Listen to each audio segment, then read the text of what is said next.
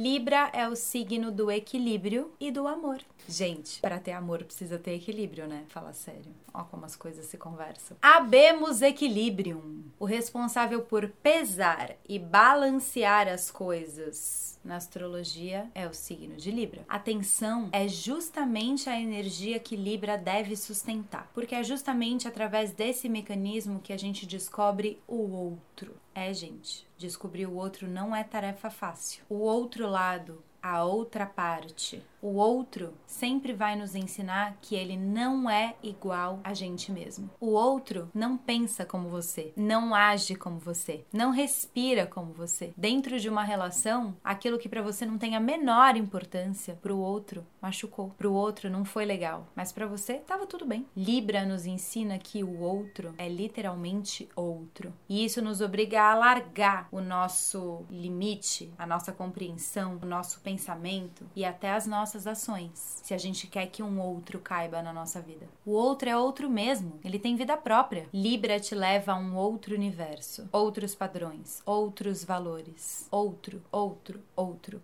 tempo todo. Libra te tira de você. Isso é algo terrivelmente maravilhoso, porque enquanto estamos só nós, a sós, é seguro, é fácil, é conhecido. Mesmo durante períodos difíceis, a gente tem uma noção de como lidar. Chega até a ser confortável, porque nesse cenário nada precisa ser reajustado, nada precisa ser reequilibrado. Você tem que empoderar coisas para você mesmo. Então tá dentro do seu escopo. Então quando a gente tem um verdadeiro encontro com o outro, isso nos abala, porque altera o peso da balança. A gente é obrigado a fazer concessões. A gente é obrigado a pensar além dos nossos limites. Justamente no encontro, você pode descobrir novas partes de você mesmo. É essa contemplação do que é o outro e não é você que te expande, que te abre e também é o que gera tensão. Muitas vezes isso é visto como algo assustador, como uma sombra, porque a gente tem que começar a pensar mais amplamente e pensar por dois, às vezes até por três. Mas o elemento gancho aí é que junto com essa tensão estabelece-se uma paixão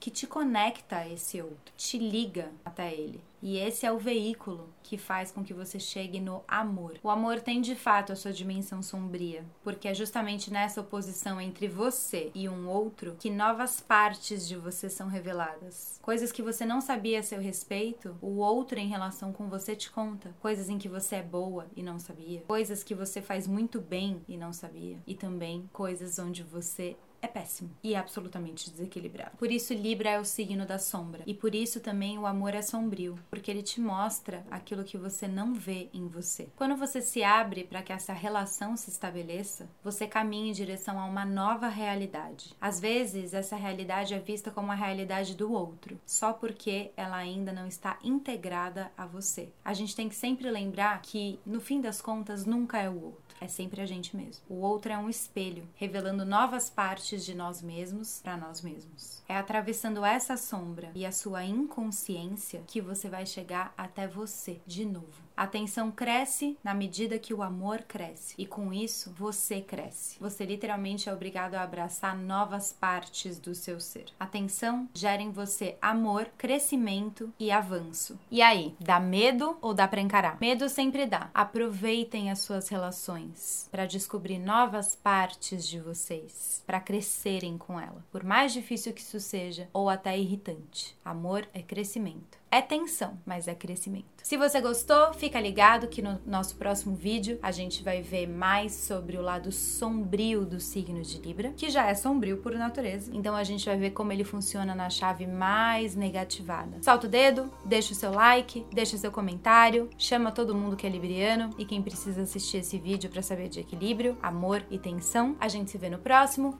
Beijos!